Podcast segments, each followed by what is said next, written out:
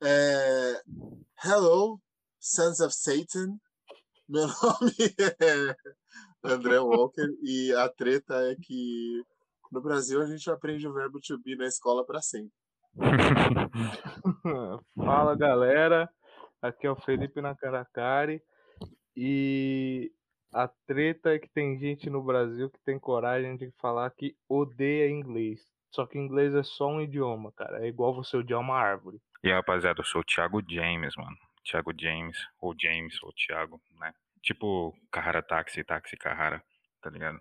E, e, sou professor de inglês há oito anos, tô terminando a faculdade de letras, licenciatura, português e inglês, e no Brasil a galera tem muito medo de aprender inglês, mas principalmente pelas coisas que são impostas a elas por pessoas que não entendem nada da língua ou nada sobre o ensino de língua estrangeira principalmente não levando em conta o contexto no Brasil.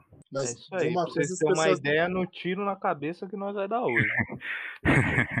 e uma coisa as pessoas entendem no Brasil, verbo to be. Ou nem verbo isso.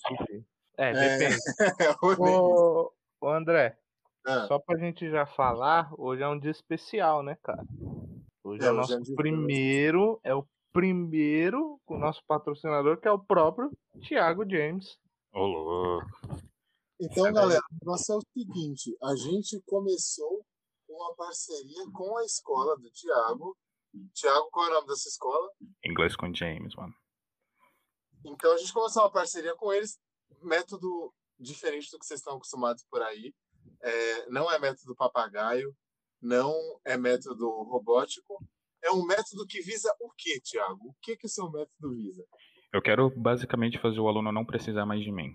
Ou seja, é fazer com que ele tenha mais autonomia, segurança, para fazer com que ele saiba se autoavaliar, é, saber como que, é, ele mesmo saber como está o processo dele na aquisição do idioma, do que, que, que é desafiador, o que não é, enfim.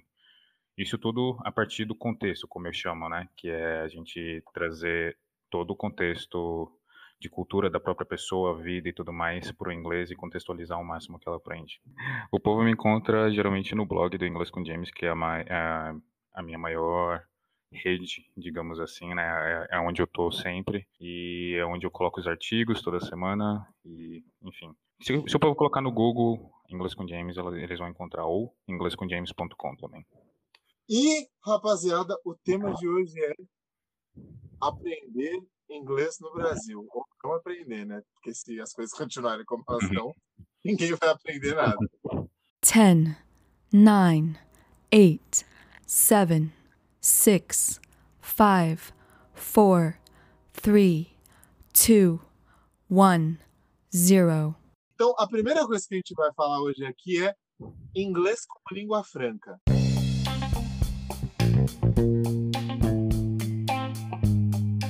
Tá, a língua franca é basicamente é, é um termo que a gente usa para aquela língua, que é mais falada entre não nativos do que nativos da própria língua em si. Né? Então, por basicamente isso. Então, o inglês hoje em dia ele é uma língua franca porque existem mais falantes não nativos do que nativos em si da língua. E essas interações em si acontecem mais entre não nativos também. Então é muito mais comum, por exemplo, é, a, a, conversa em si acontecer entre uma pessoa, por exemplo, do Japão, uma outra da, por exemplo, do, de, deixa eu ver, de Israel, não sei, ou Brasil, ou, ou coisa do tipo, do que no caso entre dois nativos da língua. É, um. só pra, só pra dar um exemplo aí, uhum. o meu próprio, o meu próprio emprego oficial, eu trabalho com telecomunicações e eu tenho um cargo bilíngue lá. As minhas interações em inglês, ah, tem, tipo, tem uma empresa que é nossa cliente que tem gente que fala comigo que é americano. Uhum. Ou, ou britânico, né? Tem muito argentino, que são, são polos, polos dessa área, né? De tecnologia, de telecomunicações. Uhum tem muito, muita gente da América Latina, argentino, tem, aparece uns chinês de vez em quando lá. Então, é, é isso daí que você está falando é uma, é uma realidade no meio profissional, né? Exato, inclusive é, indiano. É isso, inclusive, por exemplo, dois não nativos da língua conversando é, acontecem coisas, por exemplo, vocabulário, coisas que às vezes não existem é, necessariamente, não é usado normalmente no, com nativos. Porém, os dois não nativos se entendem perfeitamente. E isso que é o importante, a comunicação, você entendeu? Ser entendido. Então, tem muita gente que procura é, focar muito naqueles é, aquele, no sotaque padrão, né, digamos assim, tipo estadunidense, britânico, coisa do tipo. Uhum. Sendo que o inglês em si, além de ser uma língua franca, ele é muito amplo em questão de sotaques. Há, é, por exemplo, há muitos, muitos países que têm o inglês como primeira língua e, enfim, isso também tira a gente, é, isso também não dá a, a possibilidade de, de, de a gente ser mais livre em questão a isso, você entendeu? Entendi. Ah, é porque no Brasil tem uma, uma dessas tretas aí. Uma coisa que eu sempre falava quando eu dava aula de inglês era o seguinte: a galera ficava, mano, em pânico porque, ah, eu não tenho muito sotaque. Ou às vezes eu falo essa palavra um pouquinho mais assim e, e, e etc. E tem uma coisa que não notam, e principalmente aqui no Brasil as pessoas não notam, por um, um simples motivo de que beleza, o Brasil é muito grande, aqui a gente só fala português. E todos os nossos vizinhos, tirando a Guiana Francesa, falam espanhol. Então, elas não têm contato com muitas línguas, com muitas formas diferentes de falar. Mas, enfim, o que as pessoas não percebem é: existem tantas formas de falar inglês em tantos países diferentes que, muitas vezes, duas pessoas nativas de países falantes de inglês não se entendem conversando se você botar um, um escocês para falar com um australiano, é capaz que eles fiquem ah, ah, o tempo todo na conversa. E aí as pessoas acabam se focando nesse tipo de, de detalhe mais lateral em vez de outras coisas que são mais importantes, tá ligado? É, é meio que um. Eu vi em algum lugar, eu não vou lembrar agora onde, acho que foi um estudo na internet, alguma coisa assim, ou as pessoas falando de si, é uma mania meio brasileira, pelo que eu vejo. Né? Eu, conversando com pessoas que tiveram contato com, com estrangeiros e com pessoas de países não cuja primeira língua não é o inglês, que falam inglês, a própria Índia é um exemplo. A gente tem, tem um monte de piadinha aí com sotaque indiano tal. Só que, assim, é realmente é bem difícil às vezes entender eles, pelo menos para mim, não sendo não sendo nativo de inglês, mas eles não têm esse apego de ter um, um, um sotaque todo bonitinho igual, ou rebuscado, igual o britânico, ou um sotaque mais americano. Não. Ele, até por questão da fonética deles, deve ser muito mais difícil da fonética do, do idioma original deles. Então eles falam a questão do sotaque ela fica de lado. Eles vão atrás de ter um vocabulário, conhecer as palavras, as regras gramaticais e tudo mais. O que, que você acha, Thiago, nesses oito anos dando, dando aula de inglês? Você acha que tá dentro? É mais ou menos isso mesmo? É uma mania brasileira? Tô viajando? Então, a questão primeiramente do indiano, eles é, é a língua nativa deles é uma das línguas nativas, né? E tem uma mistura, né, com o hindu em si, né? Então tem essa mistura do hindu com inglês. Acho que eu falei a palavra errada, na verdade. É, é mais ou menos o que acontece em Porto Rico também, né? Porque a, a Inglaterra colonizou a, a Índia por um bom tempo, então acabou se tornando idioma nativo. E da mesma forma que em Porto Rico, eles têm um inglês um pouco diferente, porque Porto Rico ali é no, é, no Caribe, e aí os Estados Unidos ganharam Porto Rico na Guerra Hispano-Americana em 1898. E aí, por exemplo, no, no espanhol que eles falam em Porto Rico, eles usam palavras do inglês, tipo, eles escrevem fucking, tipo, fucking com O, tá ligado? F-O-K-I-N. E eles falam pra tudo. Várias gírias deles estão em inglês, e quando eles vão falar em inglês, também é misturado. Então, de certa forma, embora eles falem espanhol em Porto Rico, Inglês também é língua nativa, porque eles são meio que uma uhum. colônia, igual o rolê da Índia. Mas enfim, segue aqui, Thiago. É, inclusive, assim, por exemplo, no Brasil, até mesmo também entrando na, na, questão do português brasileiro, é só a gente também levar em conta, é, em conta quão rico o português brasileiro é, principalmente no caso uh, de sotaque, de, por exemplo, a, a, fala, principalmente, né? Então, isso acontece também no inglês. Então, a, às vezes acontece de eu mesmo não entender uma pessoa de um outro estado falando eu sou brasileiro, se eu falo português brasileiro como língua nativa, eu também não entendo. Isso acontece também naquele lance que você tinha comentado, né? Às vezes as pessoas de outros países, mesmo com língua nativa, não, não se entendem. E isso acontece também, por exemplo, dois estadunidenses conversando não se entenderem também, dependendo, né? Dependendo da, da região e tudo mais. Alguns falam muito mais rápido, outros não falam rápido também. E, enfim, é, é algo pessoal também. E tipo assim, fazendo um, um, um diagnóstico do rolê, quais que você apontaria como os maiores problemas, maiores dificuldades pro, pro humano aprender inglês no Brasil? O que, que mais emperra nesse processo? É, a primeira coisa é que no Brasil a gente também não tem aquela cultura de autonomia do aluno, assim, entendeu? Então o aluno ele fica sempre muito preso aos livros da, da escola, aos livros didáticos e coisas do tipo. Então esse é um dos maiores problemas que eu acho hoje, em dia principalmente. E da questão da pronúncia em si, é porque no português, pra quase 100% das vezes, a gente realmente fala da forma que está escrito. E, e, o que choca as pessoas quando elas vão para o inglês, né, é que geralmente tem coisa ali que não se fala, né? A gente não fala exatamente como está escrito ali. Então isso muita gente sente dificuldade também. Então é, é, um, é um complô de coisas em si. 10, 9, 8, 7, 6, 5, 4, 3, 2, 1, 0.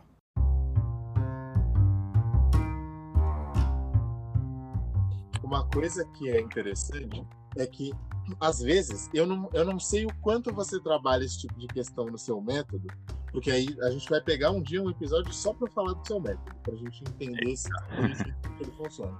É, eu não sei se você chega a tratar dessa questão, mas uma parada que é importantíssima e que as pessoas não pensam é: ninguém nasceu, ninguém nasceu lendo, ninguém nasceu escrevendo. Uhum. Mas as pessoas nascem quase falando. Então, a questão de você, às vezes, priorizar na hora de, de, pronunciar, você priorizar a palavra escutada em vez da palavra lida, é uma questão importante porque esse é um processo natural. E eu reparo que muitas pessoas que estão tentando aprender ou que estão começando a aprender, elas, elas se sentem presas, elas sentem essa necessidade de tirar o som do que está escrito. É, eu não sei o que você pensa sobre isso, mas eu particularmente acho que é mais fácil você pensar na palavra escrita como um lembrete de um som. Uhum. Porque o som precede a palavra, tá ligado? Sim. É, eu... é o Desculpa, Thiago, só para complementar uma coisa que o André falou. O, eu já comentei isso até num, no, no, outro episódio de inglês, o último episódio de inglês que a gente lançou, que é, é assim, se você for pensar, por exemplo, aqui no, no Brasil, falando de português, você tem uma criança, ela nasce, ela vai começar a falar, quando ela vai ter os contatos gramaticais da, da língua portuguesa e aprender as regras e tal, na escola, ela já tem ali por volta de 5, 6 anos, ela já se comunica verbalmente há uns 3. Uhum. Né? E aí, com, com o inglês, a gente meio que, por muito tempo, pelo menos no, no Brasil, a impressão que eu tive, as experiências que eu tive, foi meio que foi tentado colocar tudo de uma vez, né? Uhum. Você vai escutar, você já vai escrever, você já vai ler, você já tem que aprender a regra para falar e tal. Uhum. Obviamente, antigamente pela dificuldade de ter contato com o idioma, né? Mas aí hoje já é mais possível você ter esse processo escuta e reprodução do som e, e incrementando com a parte gramatical de uma forma mais gradual, né?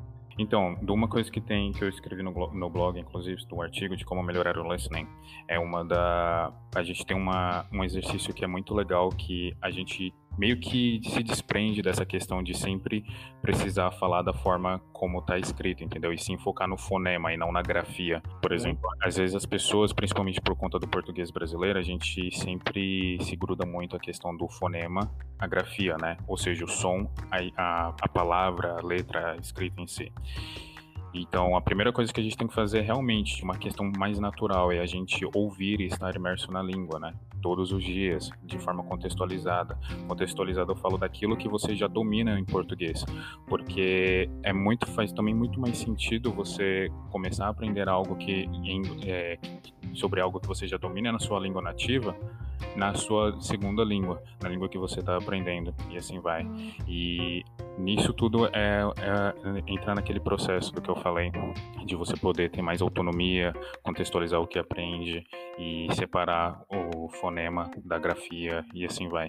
É um pouco mais complexo, mas é, o negócio está vindo assim na minha cabeça agora. Naturalidade, né? Porque assim, se você se for ver, por exemplo, a maior parte da história humana a gente passou se comunicando de forma oral.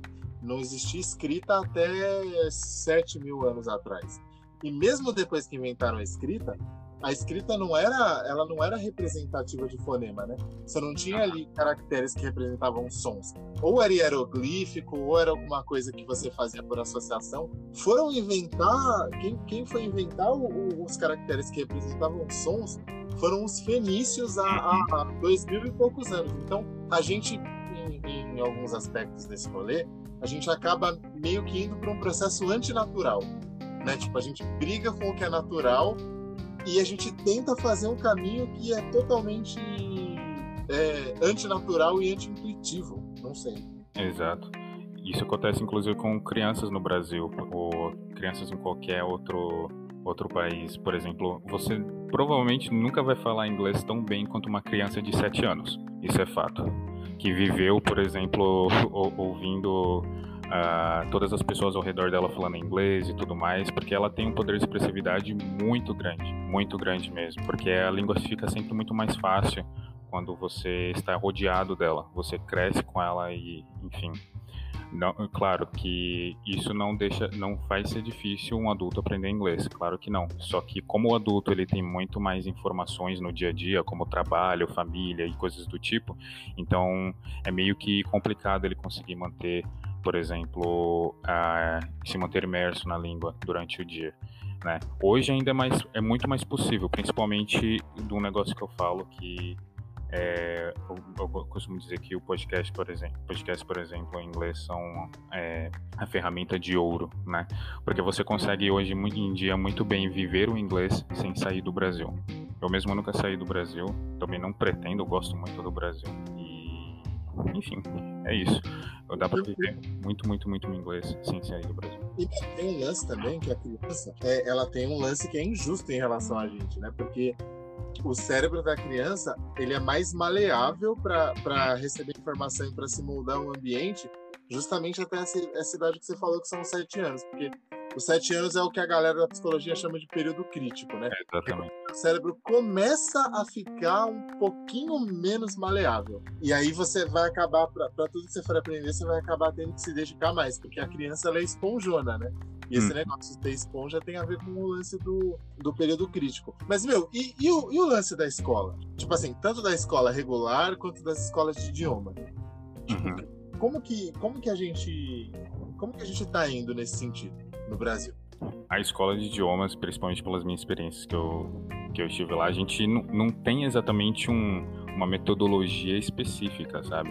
Eu sinto, às vezes, também que, e, que o foco em si, principalmente como eu disse no, no, no, início, no foco em si de manter o aluno dependente, sabe, até o término do contrato, parece que ainda é algo muito forte no Brasil. Isso eu falo das escolas de idiomas em si, né, diretamente. Então, nisso que a gente tem, por exemplo, um, um, um curso de dois anos e, e, tudo mais, nesses dois anos o aluno vai ficar preso ou aquela metodologia, aquele livro e tudo mais, você entendeu? O, no máximo que às vezes pode acontecer é ou do professor falar, ah, assista um filme ou algo do tipo e, coisa, e, e tá certo, você entendeu?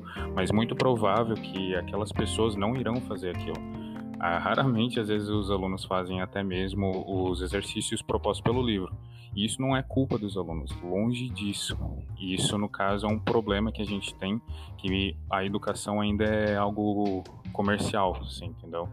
E principalmente a questão do, do idioma. A gente, todo mundo sabe quão importante é aprender inglês, todo mundo sabe é, que para a gente poder ter uma vida melhor, não necessariamente de precisar sair do Brasil, mas, saber, mas aprender o inglês para poder ter uma, essa chance de su, subir na vida, enfim. E, e, eu sinto que isso é muito aproveitado, né?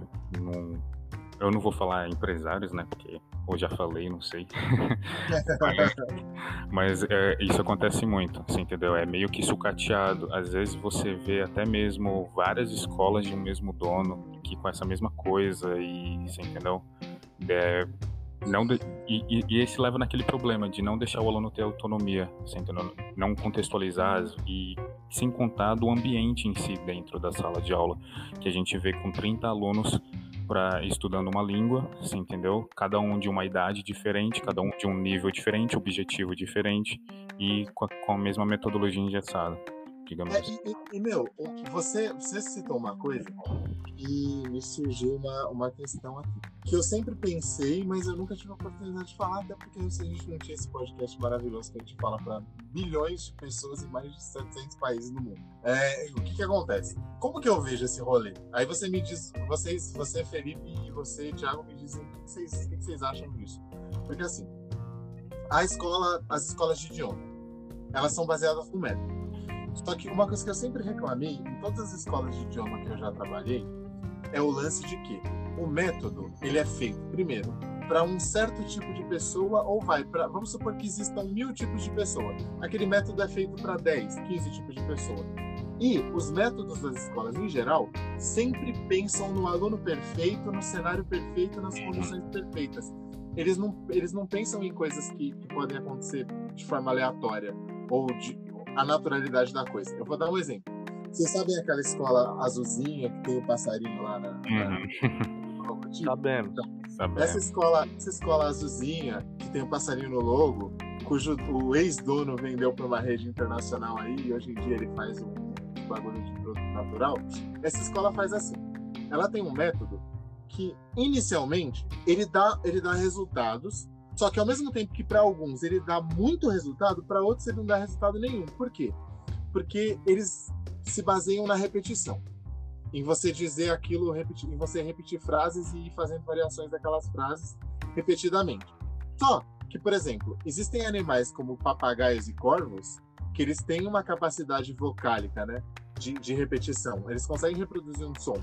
Então, eu posso estar ali reproduzindo aquele som sem saber o que aquelas, aquelas palavras significam, aquele conjunto de palavras, ou eu posso até saber exatamente quais palavras eu estou falando, só que eu posso estar só juntando elas sem entender qual é a, a, a, a interação entre elas. Uhum. Isso é muito louco, porque tem muita escola que faz isso, né? Ela te coloca dentro de uma forma, e aí dentro daquela forma, você consegue às vezes até reproduzir aquilo, só que justamente não acontece aquilo que o Thiago estava falando você não gera autonomia. Se, se sai um pouco do frame daquilo que, que foi proposto no curso, a pessoa já entra em parafuso e não consegue se virar. Exatamente, isso acontece. Esse é um dos motivos que, porque, é, que muitas pessoas vão para outros países de língua inglesa, chegam lá, putz, não, não, não, falei nada do que eu aprendi no curso. Você entendeu? Porque já começa que uma, a língua é viva.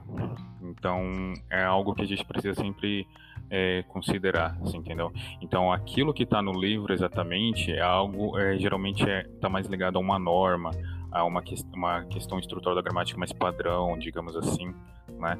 E quando a gente chega, por exemplo, num contexto real, ou, ou conversando com um nativo ou não nativo, basicamente aquilo não será usado.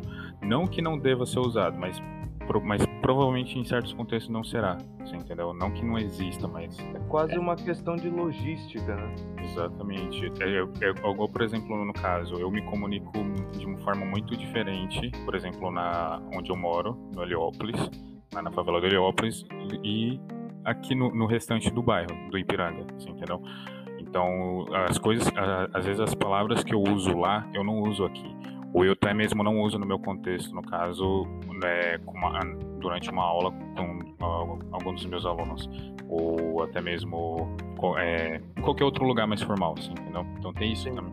É, o... é aquela coisa, falo, né? É, nós que voa bruxão. E aí, cuzão, como é que foi a lição de casa ontem?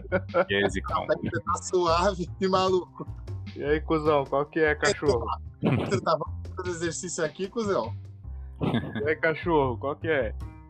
Cachorro é ótimo. Cachorro é sensacional, cara.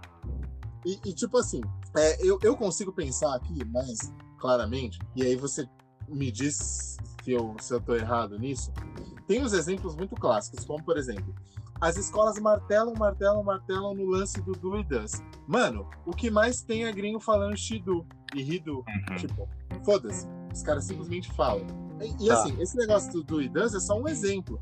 Tem, tipo, sei lá, você é, deve ter reparado, porque se eu não me engano, você também trabalhou naquela escola azul, uhum. que tem o símbolo de passarinho. É. O judô no original vendeu para uma rede internacional e hoje ele vende produtos naturais e comida mexicana.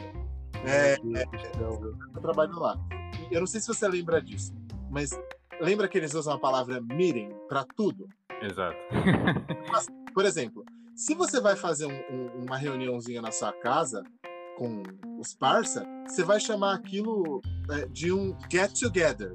Você não vai chamar de um meeting. Então, se você chega para um gringo e fala meeting, quando você está querendo se referir a uma reuniãozinha de amigos que você faz na sua casa, o cara vai achar que você é tipo o Jacan falando português, né? Uma vergonha da profissão. Vergonha Mas... da profissão. Exata, exatamente. E isso, inclusive, é, até desmotiva muito, muito o povo com o inglês, entendeu? Porque às vezes as pessoas começam até, principalmente no contexto de escola e tudo mais, começam a achar que eles têm algum problema, alguma limitação cognitiva, alguma coisa por conta, por, por, às vezes por não saber pronunciar alguma coisa, no, e isso acontece, é real, tipo, eu, eu tô falando um negócio, mas eu já ouvi isso, eu tive inclusive também uma, uma aluna que ela achava que ela tinha problema com o R do inglês. Tipo, ela falou: Meu, eu não consigo falar o inglês porque eu tenho problema com R. Porque colocaram na cabeça dela que ela tinha problema com isso porque ela é de Goiânia, tá ligado? Só que ela não tinha problema nenhum com isso. Nas escolas que ela estudou, o povo simplesmente não, você não consegue pronunciar o R porque essa é de Goiânia. E eu não entendi o porquê. E após algumas aulas, ela ficando mais confortável e tudo mais, eu vi que ela não tinha problema com o tal do R exatamente, mas sim o E nas palavras, porque lembra, no português a gente geralmente fala da forma que está escrito mesmo, no inglês não. E então, outras, na, nas outras escolas que ela estudou, falava que ela tinha um problema por causa disso, do R, mas era o E, exatamente. Não é um problema, na verdade, é algo comum que a gente traz da nossa língua nativa. Mas, meu, qual que é a treta dessa menina aí de Goiás? Tipo, você disse que é, a, a, ela achava que era o R por causa que falaram para ela, só que na verdade eram os Zs. Esses Zs que você tá falando, é tipo aqueles Zs que a gente não pronuncia no passado, tipo. tipo ou que a gente não pronuncia em algumas, em algumas flexões das palavras, tipo, sei lá, answered. Uhum faz parte. E coincidentemente, a, a, maioria das palavras que ela tinha dificuldade vinham com R. Mas é porque, por exemplo, cansado em inglês. A gente fala tired. Ela falava, ela, ela viu o R e ela sentia uma dificuldade, mas na verdade não era o R, era o E, porque ela queria falar, pronunciar aquele E. E o, no inglês, geralmente, esse, esse, o E, geralmente, tanto no final das palavras quanto no meio, geralmente não são pronunciados. Isso na maioria, né? Por exemplo, ou quando a gente fala gone, e assim vai. Geralmente não são pronunciados como seria em português. E ela também não era uma menina exatamente, tipo, 20, é, 19 anos, 15 anos. Ela já era uma senhora, já é, estudou inglês, estudava inglês desde os 16, ela tem quase 50 anos. Das duas, três escolas que ela passou, falavam que ela tinha por causa disso, assim, entendeu? E só para dar contexto, vamos só dar um pouco de contexto, Thiago, nesse negócio do E, porque assim, a gente tem que considerar também que tem a galera que, tipo, né, tá sei lá, tá no comecinho do comecinho. Então, tipo, eu vou tentar resumir aqui, aí você vai completando com o que você achar que você tem que completar. Uhum. Tipo, basicamente, eu digo para as pessoas que, em geral, os es de final de palavra você não vai pronunciar. Porque, em geral, por exemplo, quando você vai falar uma palavra tipo, sei lá, problema, trouble, esse, esse final de palavra ele vai terminar mais com o som do L do que com o som do E em si. Quando você vai falar palavras tipo, sei lá, Número um, one, ele vai terminar mais no som do N do que no do E. Ou, sei lá, esposa, wife, vai terminar mais no som do E do que no do, do, do, do no som do F do que no som do E. E existem vários casos desse tipo, os passados e, e coisas do tipo. Uhum. E às vezes uma parada que as pessoas não entendem do, do, da pronúncia de segunda língua é que tão importante quanto as coisas que você fala são as coisas que você não fala. Então foi um lance mais ou menos assim que aconteceu. É, foi basicamente isso. E é algo extremamente comum do português brasileiro. E ela viu como se ela fosse um caso especial, que ela nunca aprendeu inglês. É, e isso desmotivava muito ela.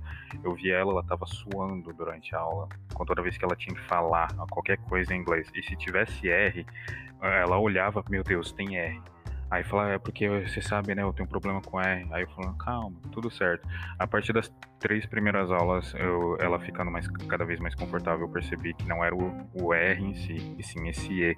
Porque coincidentemente as palavras que ela tinha dificuldade tinham um R, mas o R ela pronunciava perfeitamente, se assim podemos dizer. Mas o E que ficava meio. não precisava estar ali, você entendeu?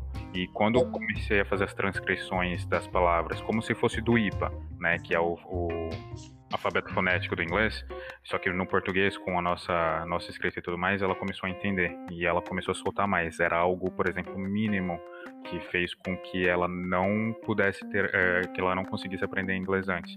E como eu disse, ela tem quase 50 anos e ela estuda inglês desde os 16. Então imagina só, por causa, por conta de algo mínimo, mínimo, mínimo, que não sei de onde alguém tirou, colocou lá e inclu, inclusive ela foi em outras escolas e falaram a mesma coisa para ela. E esse que era o mais engraçado. Cara, é, e essa e essa história aí ela tem, tem várias nuances bacanas, né? Que é tipo uma delas, inclusive, é a perseverança dela porque muita gente começar com 16, ficar escutando a vida inteira que ah, você tem problema com o R porque você é de Goiânia e tal, a pessoa com, com 25, eu com 25 tinha desistido. Sendo muito sincero, eu não ia estar com 50 anos ainda tentando estudar inglês e. Ah, cara, não tô aqui já 15 anos aqui, estão falando, 10 anos, estão falando que não dá, não dá, chega, vou fazer outra coisa. Quer dizer, até para diagnosticar o problema, para ajudar o aluno, o caminho, o caminho vai meio errado. A, a é. galera confunde. É, e você acha que isso tem impacto? Como eu falei na, na introdução, eu, eu, o que eu falei não foi não foi deliberado. Eu conheço pessoas que falam para mim: "Ah, eu odeio inglês. Por quê? Para eu contextualizar isso. Eu, as pessoas que eu conheço que não falam e que eu sei que seria importante que eu poderia ajudar, eu tento incentivar, porque para mim eu não é, é como, como, eu falo, eu não tenho um, um, domínio, mas eu tenho um conhecimento que eu adquiri muito mais a, através do, do pouco da escola e de forma meio empírica, né? Uhum. É, jogando videogame, assistindo filme, lendo dicionário tal, e lendo algumas coisas, eu fui adquirindo regras, até que eu cheguei num ponto, eu cheguei num ponto que eu era meio travado e eu nunca tinha falado com ninguém. Aí um dia surgiu essa vaga hoje na empresa, e aí um, um amigo meu lá que já trabalhava na, na vaga, ele falou, você vai fazer. Eu falei, você é louco? Eu não, nunca falei com ninguém em inglês, você é doido? Como é que eu vou assumir essa bomba aí? Ele, não, você vai falar, você vai falar, você vai fazer. Porque você fala, a gente já conversou, trocou ideia, às vezes você vai fazer. Aí eu, tá, vai. Aí fui, fiz o teste, passou meio que travado, mas foi e tal. E aí tô aí já, sei lá, desde 2016, 5 anos já trabalhando com isso aí. E, tipo, essa convivência me acrescentou muito. E conforme eu fui pegando essa, esse, essa experiência, cara, me desbloqueou barreiras enormes, assim. Porque, por exemplo, é, como eu já comentei com, com, o André, eu acompanho muito basquete, eu gosto muito de basquete, acompanho NBA. É muito mais fácil para mim hoje ter informações sobre o que tá acontecendo na liga, nos times, contratações e tal, os comentaristas americanos, porque eu tenho esse conhecimento de inglês, entendeu? Entre outras coisas, por exemplo, vamos falar aqui do, do negócio da pandemia. É, vários cientistas, divulgadores começaram a divulgar é, materiais em inglês e falando algumas coisas. Eu não precisei ficar preso aos comentários do cara que estava falando em português, porque eu consegui acessar o arquivo original e ler e ter uma ah, então, então você tá cagando pro Dr. Drauzio Varela, é isso? Tá não, é isso, rapaz. Não é isso que eu tô falando. Para de ser assim. Para de ser assim. Você já atrasou a gravação hoje, fez mó rolê, foi pro hospital, deu seu show já hoje. Você sossega aí. Você entendeu? E, e assim, você acha que essa questão de tipo, ah, uma escola virar pra uma pessoa e falar, ah, você tem dificuldade com tal coisa por causa do seu. da onde você nasceu. Tipo, a pessoa nem tem controle da onde ela vai nascer, da onde ela vai crescer, né? Até 18 anos, no nosso país você nem pode, você nem tem autonomia legal para você fazer o que você quiser da sua vida, ir para onde você quiser. Então, assim, você acha que isso contribui pouco, muito, ou tem mais fatores que fazem uma pessoa chegar ao ponto de falar: ah, eu odeio inglês. Eu hum. sei que é importante, eu sei que pode me ajudar, mas eu odeio e não quero nem chegar perto disso. E, e nossa, existem muitos fatores, são muitas coisas. Como por exemplo. Você já se deparou com alguém assim nesses 18 anos? Já, já. É, eu inclusive conheço até mesmo professores de inglês mesmo que não gostam da língua, mas principalmente porque eles não gostam dos Estados Unidos. Hum, sem ter um país capitalista, tá ligado? Eu, eu conheço gente assim, inclusive é, eu mesmo eu não gostava da língua antes, você entendeu? E foi a partir dos professores em si que eu tive que eu comecei a gostar da língua, ver que eu poderia falar a língua e tudo mais. Entendeu? Foi a questão das oportunidades também. Então tem muito isso. Então, Olha, isso... peraí, peraí, peraí, peraí, peraí, peraí, peraí, peraí, peraí, peraí, peraí. Agora eu vou ter que eu vou ter que puxar a sardinha pro meu lado, porque eu dei aula para eu dei aula para este jovem, porque eu sou um tiozão. Eu vou puxar a sardinha pro meu lado e vou me auto-aceitar um agradecimento e um elogio que talvez ele nem tenha feito. Agora, Na verdade, eu, eu, não fiz porque eu não sei se podia falar. Pode, ele gosta dessa massagem de ego. Hoje ele tá ah, engraçadinho. Hoje ele tá engraçadinho. O André, ele foi o que me deu a oportunidade, principalmente. Né? Eu também tive um outro professor. Você lembra do Paulo Prachá, né? Lembro, lembro. Enfim, do que pode em si deixar a galera meio triste com não querendo aprender inglês e tudo mais, é principalmente isso, você entendeu? O primeiro, como eu disse, autonomia. autonomia nunca é fomentada. Eu falo nunca, meio que parece que estou generalizando, mas quem trabalha em escola de idiomas sabe muito bem. O contexto, a pessoa ela não aprende da forma como ela precisa, na necessidade dela, é, levando em conta, por exemplo, a questão social dela também, o que, que aquela pessoa vai poder fazer fora da, da, da, pode ou não fazer fora da, da escola, principalmente, porque às vezes você tem ali 20 alunos e um consegue, por exemplo, ter acesso à internet, outro não. Um consegue, por exemplo, fazer tal exercício, é, ver vídeos é, complementares e tudo mais, e outro não. Então, várias outras coisas que a gente leva em consideração. E principalmente essa questão de você também se ver falando a língua. Tem um, um, um estudo, por exemplo, o modelo da aculturação, que fala exatamente isso, que foi daquilo que eu comentei também sobre algumas pessoas não gostarem do inglês por causa dos Estados Unidos, né? Porque que fala exatamente, que parte do pressuposto que, por exemplo, você aprende a língua apenas se você estiver, no caso, se sentindo é, se você quiser fazer parte daquela cultura em específico, por exemplo, como se você apagasse totalmente o seu RG, Felipe, André e tudo mais, e virasse uma outra pessoa para aprender inglês naquele contexto. Sim, entendeu? Sim. Então, esse é o, é o, modelo da culturação dos estudos que, te, que teve, que inclusive vi num, li num livro da Vera Lúcia Menezes, sobre aquisição de segunda língua.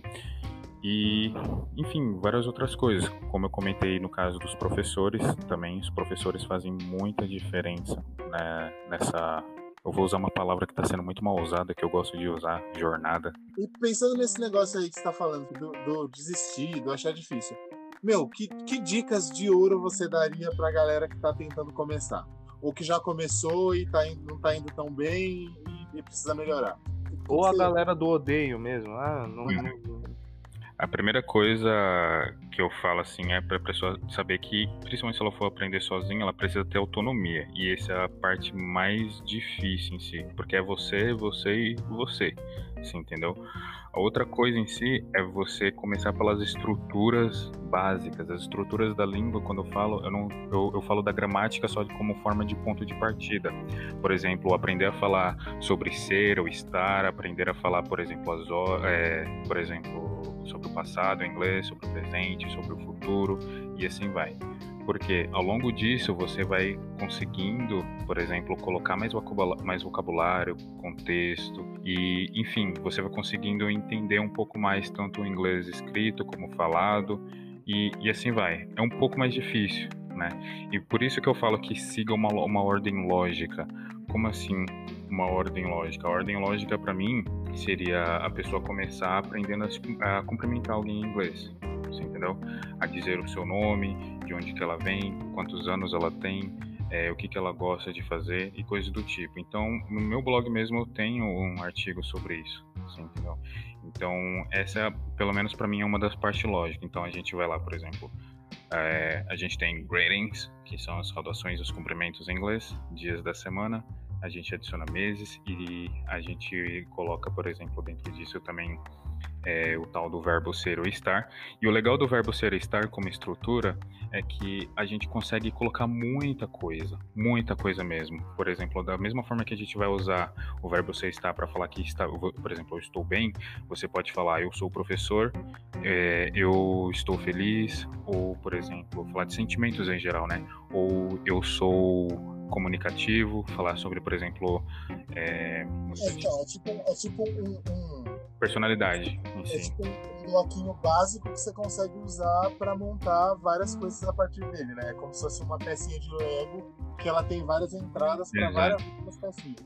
Exato. Não é o suficiente é, você saber estrutura, mas te dá uma base para, por exemplo, você poder ler um texto simples ou ouvir um, um, um, assistir um vídeo de um minuto, que tem muito vídeo legal por aí, muito material, e seguir essa ordem básica até e, e, e até você, se possível, conseguir é, ter aula como professor ou, ou algo do tipo ou se não precisar, né, exatamente. E principalmente dentro disso, contextualizar para aquilo que você precisa, para aquilo que você já conhece. Por mais é, mínimo que seja, por exemplo, café. Eu amo café, eu amo gatos, eu amo plantas. Então esse tipo de coisa eu adiciono no meu contexto na hora que eu for por exemplo, estudar inglês.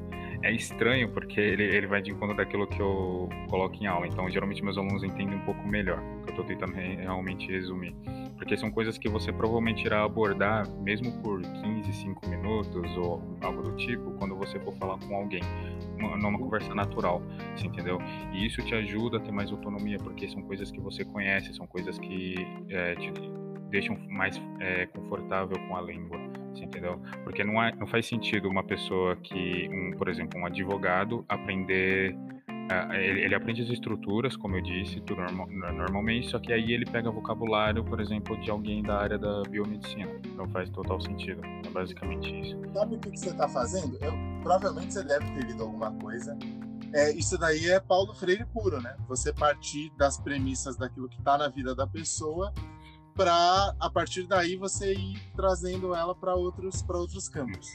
Exato, e isso você consegue, é, isso entre vários contextos, você entendeu? Isso também é a importância do professor saber disso, deixar o aluno confortável, pensar naquilo. Obviamente que é muito mais difícil, né? Tem muito guerreiro aí em escola de idiomas, porque a gente sabe as tretas que é dar aula em escola de idioma e principalmente público, né? Mas, e principalmente na, naquele contexto, né? 30 pessoas numa sala. Mas de forma geral, de uma pessoa que vai aprender inglês sozinha, é basicamente isso. Tem um artigo que eu escrevi sobre como aprender inglês sozinho, também lá no blog, que ele fala exatamente desse passo a passo, digamos assim, né? É mais complexo, como eu disse, é mais complexo. Não basta apenas estruturar. A pessoa precisa viver a língua, ela precisa, uh, no caso, é, ter contato com o inglês falado, ela precisa colocar em prática em si, ter interação com outras pessoas. Então, são coisas muito importantes também. É um conjunto. A estrutura em si também não vai fazer, por exemplo, ela com que ela fale da forma mais natural que ela consiga, algo do tipo, é para aquilo que ela precisa. Mas, em conjunto, com o restante, por exemplo, do que ela precisa fazer, como viver a língua é, pouco a pouco e, e cada vez mais é, estando imerso dentro da língua em si, vai ajudar muito. É, é exatamente ali o, o, que a gente precisa uh, entrar, entendeu? Fez sentido? Eu falei muito. Fez muito, cara. Muito e, legal. Gente, ó, se vocês quiserem perder para sempre o medo do verbo to be, ou, ou desenjoar do, só do verbo to be, daquelas coisas horríveis e chatas, mal feitas que a gente vê na escola regular, ou das repetições papagaio das, das escolas que tem por aí, você procura o inglês com James. Tirando a parte de você ter que interagir com seres humanos, que é uma coisa detestável e horrível, em qualquer ambiente, né? sensacional e maravilhoso. Deixa Mano. eu só perguntar uma coisa, só pra gente completar. Ô, Thiago, é, caso alguém, eu particularmente, sou uma pessoa que eu não, eu não me dou muito bem, eu já descobri isso, que eu não me dou muito bem com o ensino by myself. Eu, eu já descobri que eu me dou muito melhor para aprender com o professor, que, que é realmente mais fácil, né? Você tem alguns atalhos. Caso alguém tenha a mesma, essa mesma situação que eu, ou não goste mesmo de tentar aprender algo sozinho, como é que tá funcionando a sua escola? Tá, tem ensino remoto? É só presencial? Só vai voltar depois do apocalipse? É em grupo, individual? Como que. Ensina técnicas de sobrevivência para o apocalipse pós-corona. É, também, porque as pessoas não vão saber mais como viver sociedade, vai todo mundo sair na rua, chegar num bar ou em qualquer lugar, e vai ser um caos. Enfim, como é que tá o lance aí? É, aqui a gente tá. A gente tem apenas aulas online, por enquanto, né? Para todo mundo continuar seguro, de boas, no conforto, de forma mais confortável possível, possível nesse tempo zoado aí que a gente tá tendo no Brasil principalmente. E, enfim, se uma pessoa, no caso, ela sente que ela tem a necessidade, ela, ela, sente a necessidade de ter alguém ali do lado dela, por exemplo, não só no caso mostrando como fazer, mas mostrando por que fazer, mostrando os meios, mostrando, por exemplo, que ela consegue e principalmente desmistificando é, muitas coisas que a gente vê, principalmente hoje no ensino no Brasil, que eu até depois eu ia falar sobre o, os youtubers, eles têm uma resposta nisso também. É, é só colar, exatamente isso, só colar, porque a minha ideia principal é fazer com que o aluno seja independente, não precise de mim. Mas durante o nosso processo em si, durante a nossa jornada, como eu disse, é, a gente, eu, eu vou mostrar que você pode, o aluno em si pode ser independente. Ele pode, após um tempo, é, conseguir estudar por ele mesmo, procurar as estruturas que ele precisa, entender o que é a estrutura, entender, por exemplo, o que é o tal do contexto que eu sempre falo, o vocabulário e principalmente é, conseguir manter o inglês dele em dia, porque eu tenho muitos alunos que já estudaram inglês, por exemplo, em escolas por três anos e ficaram dois sem fazer nada em inglês, nada, nada, nada, nada, nada, exatamente. E é exatamente isso o que eu busco consertar aqui, tanto que eu brinco que os meus alunos são iniciantes ou não tão iniciantes assim. Na questão de principalmente eles terem passado por certas coisas que, como eu falei daquela minha aluna do, de Goiânia e tudo mais, que acabaram desmotivando e também por não terem sido estimulados a ter a autonomia, a autonomia fomentada, eles deixaram o inglês de lado e deixaram ou um sonho ou alguma outra coisa que eles almejavam no futuro de lado, entendeu? Então, a, a ideia é que, junto comigo, o aluno vai, por exemplo, aprender como, durante todas as nossas aulas, o inglês, a falar inglês e principalmente a mantê-lo, né? É até meio grosso falar não, não precisar mais de mim, mas é num sentido por, é, é, é, nesse sentido mesmo, porque às vezes a gente vê pessoas que estudam inglês por cinco anos e procuram uma outra escola, o professor particular. Não há problema nenhum, nenhum, contanto que você veja que você consegue fazer sozinho e tudo mais, por mínimo que seja, porque chega a um certo nível que você não vai precisar mais ficar fazendo milhares de anotações ou você não vai precisar, por exemplo, conversar todo dia ou ter contato com o professor todo dia, algo do tipo. Você só vai precisar viver o idioma. E hoje, com a internet, a gente consegue viver o idioma mesmo sem pisar, é, é, pisar, por exemplo, numa outra cidade, outro país, um, ou, ou qualquer outro lugar, ou ter um professor nativo também que não, enfim. Então, esse tipo de coisa que a gente vai aprendendo e vai deixando o, a, o aprendizado, a aprendizagem do, da língua inglesa bem mais é, confortável, contextualizada e de forma autônoma, você entendeu? Então, basicamente isso. Fez sentido o que eu falei? Beleza. Então, gente, se vocês quiserem fazer como o Brasil em 7 de setembro de 1822, ou os Estados Unidos em 4 de julho de 1776, ou o México em 27 de setembro de 1821 conseguir sua independência, procure o inglês com James. Com James. muito obrigado, muito obrigado. Valeu. James, valeu. Cara, foi muito da hora ter você aqui. Você vai aparecer nos outros episódios, porque, cara, a casa já é sua. Muito obrigado. E em inglês, inglês o Mil Tretas English agora tem um parceirão aí pra gente falar de várias coisas.